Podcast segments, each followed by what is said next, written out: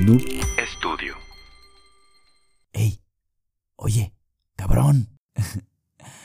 ¿Qué es lo que entiendes por año nuevo? Histórica y hasta prehistóricamente hablando, los seres humanos hemos intentado dividir la llamada cuarta dimensión, mejor conocida como el tiempo, en porciones más pequeñas, convenientemente cíclicas, con el propósito de administrar más eficientemente nuestras actividades cotidianas. Los antiguos egipcios, por poner un ejemplo, necesitaban saber en qué momento del año les era más redituable sembrar y por tanto en cuál cosechar, y nosotros, pues saber qué día nos cae la quincena. Más o menamente es la misma chingadera. Entonces, así como ante cualquier otra dificultad a la que nos hayamos enfrentado antes como especie, los Homo sapiens, quienes habían sobrevivido al enfrentamiento contra los neandertales, se dieron a la tarea de solucionar este pequeñísimo inconveniente. Crear un chingo de calendarios. Chingos de calendarios que podríamos agazaparlos en dos tipos distintos.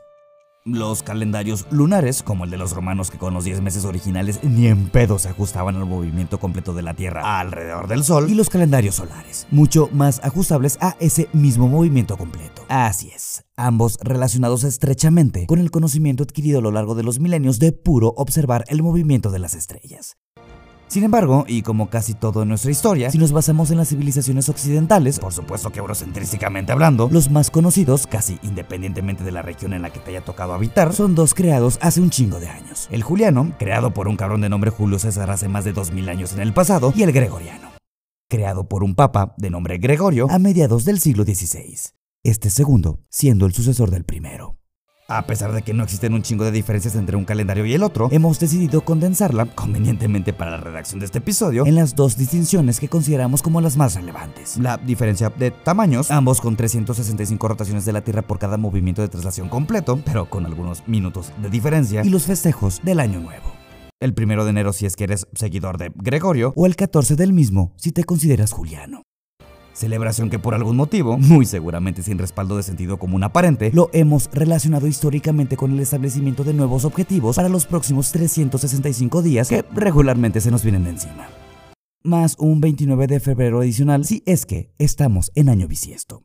Inscribirte en el gimnasio, conseguir un trabajo más remunerado o la creación de nuevos episodios, no específicamente mejores, pero sí completamente nuevos, podrían ser algunos cuantos ejemplos. Pero ¿a qué viene todo esto? Pues que lo que sea que te vayas a proponer para los siguientes 12 meses del 2022, lo puedes acompañar escuchando los episodios que tenemos preparados para la siguiente temporada, la número 4. Pero en lo que nos adaptamos a todo este pedo de la creación de episodios con imágenes, te invitamos a que te eches los 52 episodios, equivalentes a un año completo si lo dividimos en semanas, que tenemos en la lista de reproducción del canal y a que te des la campana de notificaciones para que te enteres del momento justo en que iniciemos con la cuarta temporada. Ah, y claro, que nos sigas en nuestra cuenta de Instagram. No lo sé, José. Podcast. Por lo pronto, si eres parte de ese 98% de la población mundial que seguramente se rige bajo los lineamientos administrativos del Papa Gregorio, feliz año nuevo. Y bueno, si eres un ruso ortodoxo que por algún motivo se encuentre consumiendo contenido en español, feliz año nuevo en 14 días. Camarada.